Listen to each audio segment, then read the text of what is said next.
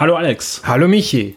Ich habe diesmal keine Frage für dich. Gott sei Dank. Aber eine Triggerwarnung für Nein. unsere Zuhörer. Es könnte sein, dass es diesmal sehr spontane Wutausbrüche gibt. Ja, Von uns sind, beiden. sind beide sehr geladen. Gefolgt von einer emotionalen Trauer, die in uns aufkeimt.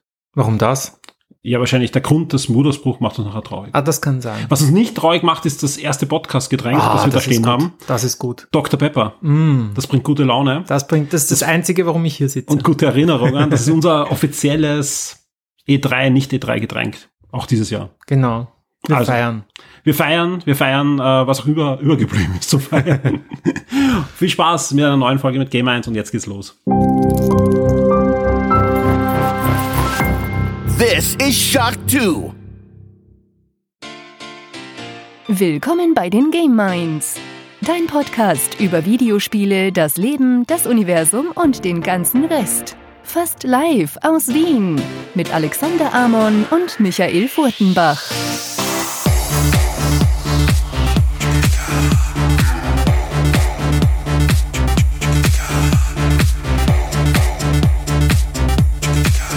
Folge 72. Willkommen Wow. bei einer neuen Folge von Game Minds, wie immer in letzter Zeit aus meinem Küchenstudio. Und vor uns steht eine eisgekühlte Dr. Pepper Dose. Wir kann werden nicht von- gesponsert. Wir werden nicht gesponsert, das ist einmal der erste, die erste Niederlage. Zweite Niederlage natürlich, wir sind immer im Küchenstudio, aber es gibt eigentlich nie was zu essen. Ja, du, du kommst mir so spät. Das stimmt. Heute gibt's Pizza. Eine neue Pizzeria in der Nähe. Oh, Das könnte ich nächstes Mal machen. ja. Wobei das Schmatzen, dann regen sich die Leute wieder auf. Ja, müssen wir vor der Aufnahme Ja. machen. Im Gamechat äh, sind die Leute auch nie happy, wenn ich Chips esse. Komischerweise. Du weißt, es gibt so eine, eine Stummdose. Ja. Mach ich jetzt Fleiß. So, wir sind aber heute natürlich nicht wegen an Essen da, sondern äh, wir haben einige Themen vorbereitet. Ähm, eins drängt sich, muss ich sagen, auf, vor allem weil wir eigentlich noch mittendrin sind. Ja. Also wir, wir grätschen in die diesjährige Nicht-E3. Ähm, haben Summerfest gesehen, haben Xbox Game Showcase, äh, Xbox, Ses. was? Showcases, Showcases, genau, ja. einer läuft gerade im Hintergrund. Ähm, Ubisoft hat was gezeigt, äh, Capcom hat was gezeigt, PC Showcase, äh, Devolver, ähm, Warhammer. Du, Ist- du ist und dein Platz- Warhammer. Ich, Immer du nicht und dein ich und Warhammer. mein Warhammer auf Platz zwei bei den meist, äh, bei den nach oben gewoteten Showcases. Hast der wahrscheinlich so eine KI programmiert, Das kann ich ganzen, nicht. Leider ja. kann ich nicht. Ich kann nur einmal mitmachen. Ich habe auch, gleich- ich habe auch gleich ganz öffentlich geschrieben, für was ich gewotet habe. Und ich kann es auch kommentieren, äh, warum. Das sind die einzigen, die mich überrascht haben. Okay. Also ähm, auf jeden Fall, ich glaube, 1000 Spielankündigungen. Wir werden uns halt die besten rauspicken, werden so generell sagen, was wir von den ganzen Shows bis jetzt halten. War es die beste E3 aller Zeiten? Ich glaube, wer das Intro gehört hat, der könnte sich so eine gewisse Tendenz vorstellen. Ja, das stimmt. Nein, also wir sagen unsere Meinung, äh, die wird äh, unverblümt und wunderschön. Ähm, wir werden aber auch drüber reden. Was noch kommt, zum Beispiel Square mit Final Fantasy VII Remake, hoffentlich Teil 2, Ja, übermorgen. Also am 16. genau. Irgendwo habe ich gelesen, dass sie es in Sima nochmal remaken. Ja, vielleicht machen sie es auch so wie Assassin's Creed vor ein paar Minuten. Genau. Die haben ein Event angekündigt, kurzfristig, weil Ubisoft hat ja vorher gesagt, wir machen sicher kein Mhm. Event. Dann haben sie irgendwie gemerkt, uh, keiner schreibt mehr über uns, Mhm. sondern alle schreiben über die Events, die Sachen gezeigt haben oder auch nicht gezeigt haben, aber keiner schreibt über uns. Jetzt haben sie gesagt, okay, wir machen schnell noch am 14. ein Event über Assassin's Creed und kündigen dort an. Im September gibt's Ankündigung. Die hätten ein Assassin's Creed NFT ankündigen äh, müssen und alle hätten wieder über sie geschrieben. Ja. Es geht eh so leicht heute. ein, mein, was äh, man schon sagen muss, sie haben auch jede Menge Content für Valhalla angekündigt. Ja.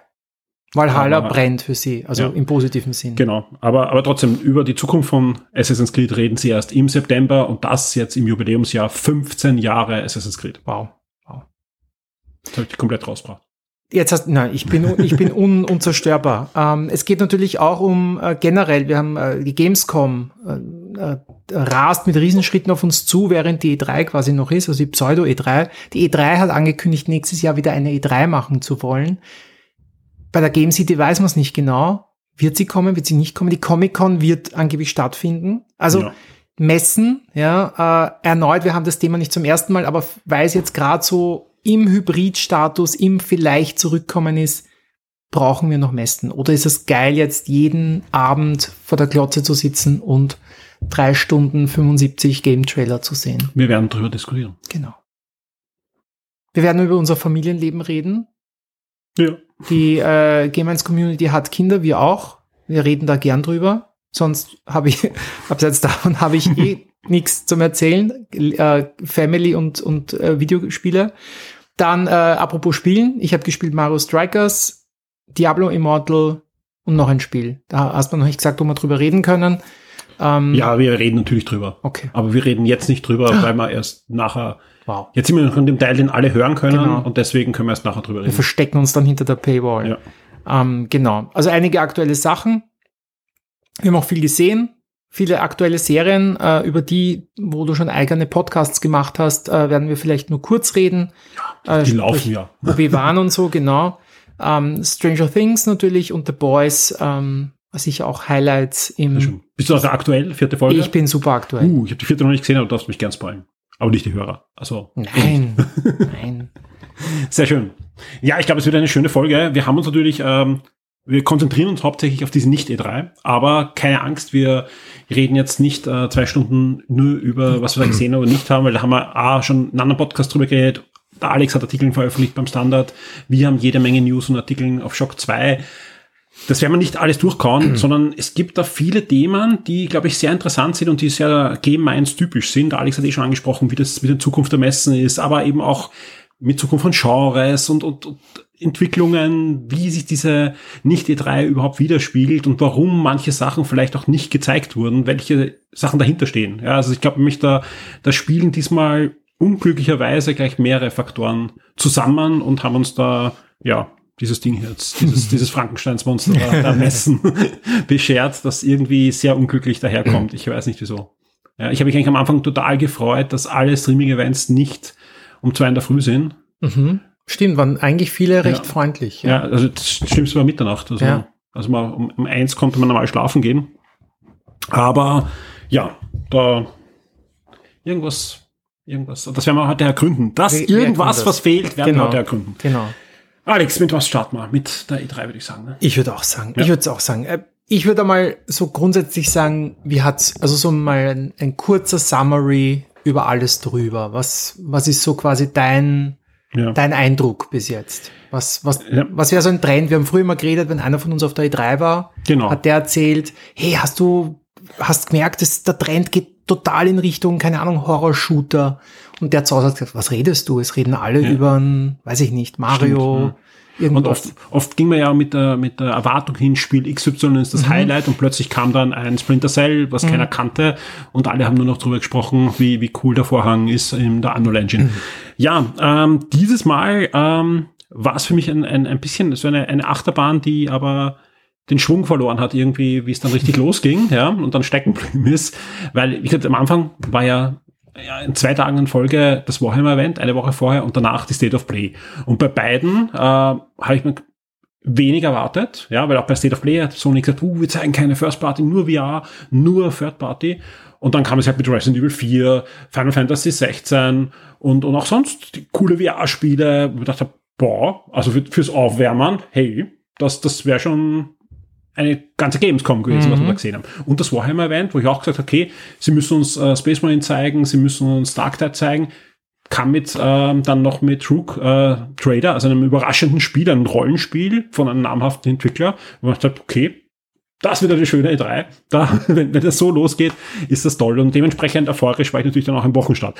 Und dann hat sich das ein bisschen eingebremst mit dem Summer Game Fest, ja, wo jetzt nicht wenig gezeigt wurde, aber halt, wenn ich es direkt vergleiche mit dem letzten Jahr, viel weniger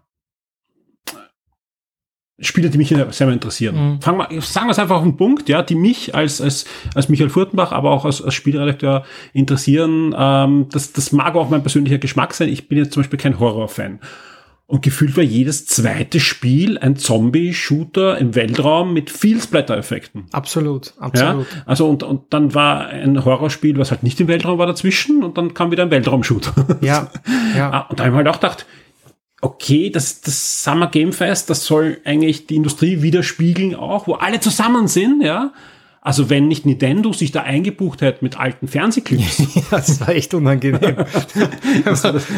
so ein 30 Sekunden, da ja, habt's da. wir, wir kündigen nichts an, aber wir zeigen euch einfach, wir, wir unterstützen. Ich meine, es Ja. ist ja um das Positive zu sagen, Nintendo unterstützt wenigstens das Summer Game Fest. Okay, mit Geld. Ob sich der Geoff Keighley nicht dann einfach vom, vom YouTube runtergezogen hat. Weil das war das einzig familienfreundliche da. ja. ja, und also alles andere war ja nicht mal ab 12, sondern ab 16, was da gezeigt wurde und, und höher, ja. Und das fand ich halt befremdlich, weil ähm, das zusammen mit dem zuvorigen Release, und über das reden wir heute auch noch, von Diablo Immortal, hat man einfach nur gezeigt, oh Gott, ist unsere Industrie gerade im Eimer.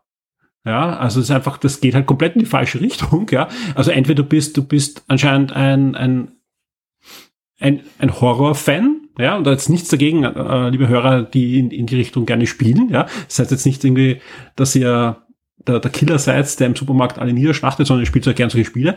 Aber es gibt halt auch Leute, die andere Spiele gern spielen. Oder du spielst ähm, Free-to-Play Minigames irgendwo, ja. Das hat mich schon ein bisschen stutzig gemacht, sag ich ja. ehrlich. Ich finde auch, es war so ein bisschen diese, also Gamefest und so, das war einfach immer dieses Zeigen von Triple A's, ne? Das war so diese, ja.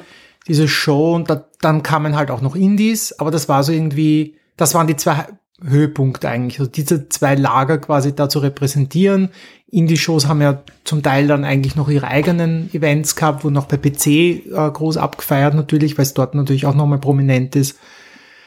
Aber bis auf Starfield war echt wenig, was so diesen, dieses alte Blockbuster-Feeling vermittelt hat. Absolut. Ich habe genau ähnlich habe ich es heute formuliert in einem anderen Gespräch, ja, wo ich gesagt habe, Starfield, ja, habe ich echt Angst, dass mich enttäuscht, weil das ist das einzige Spiel, was mich ähnlich wie vor ein paar Jahren Cyberpunk packt. Wo ich gesagt habe, das Spiel ist wenigstens irgendwo über allen anderen, wo ich mir denke, das hätte eine, eine letzte Generation nicht packt. Alles andere, mhm. ja, sind im besten Falls PS4-Spiele, im schlimmsten Falls, ja, ein PS3-Spiel, was geremaked wird und dann abgefeiert wird als geschnitten Brot, ja, in, äh, bei Last of Us, ja, ist super. Ich freue mich auch auf das Spiel. Aber A, es ist schon wieder ein Spiel mit, mit Monster und Horror, ja, und B ist ein PS3-Spiel, ja, und auch wenn es besser ausschaut, ist es ein PS3-Spiel, das auf einer PS3 auch schon super gelaufen ist, mhm. ja. Also nichts gegen Last of Us, aber das ist einfach, das ist die nicht E3 2022. Ja? Es ist irre. Ja? Also und Call of Duty, was auch gut ausschaut, aber halt Call of Duty ist. Ja, ich das war auch. Da haben wir auch viel diskutiert. Ja, es gibt eh, es gibt eh Triple Ja, also das ist, wenn man wenn man wenn man hineingräbt mhm. in diese Grube, ja, dann findet man schon gute Sachen, sowohl im Indie-Bereich als auch im Double-A-Bereich. Mhm. Auch Embracer hat einiges gezeigt mhm. auf den diversen Sachen, ja. Also die, die machen schon ihr Zeug und da waren einige beachtliche Sachen drin.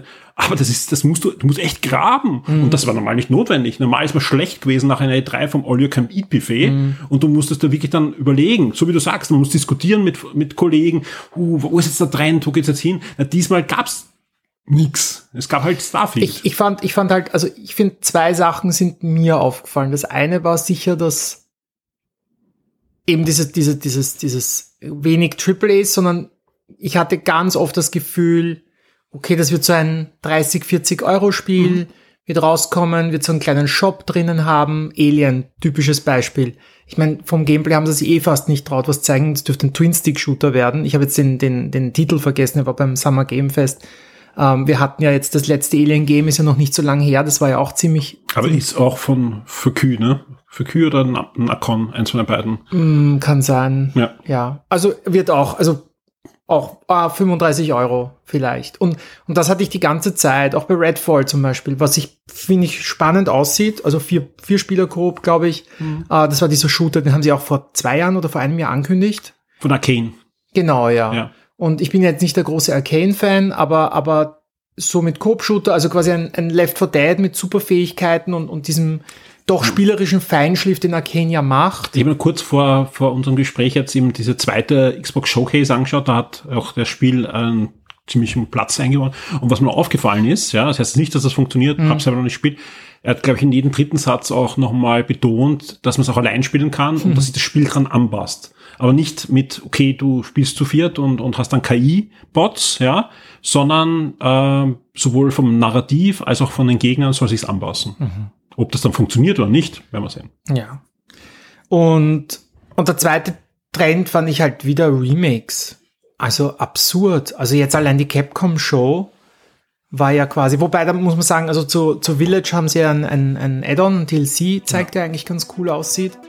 Also ich will Capcom jetzt überhaupt nichts vorwerfen, die haben, die haben geliefert und alle Fragen Werde jetzt ein Shock 2 VIP auf Patreon oder Steady. Unterstütze den Betrieb und die Weiterentwicklung unseres Magazins und der Community, unterhalte exklusive Podcasts und vieles mehr.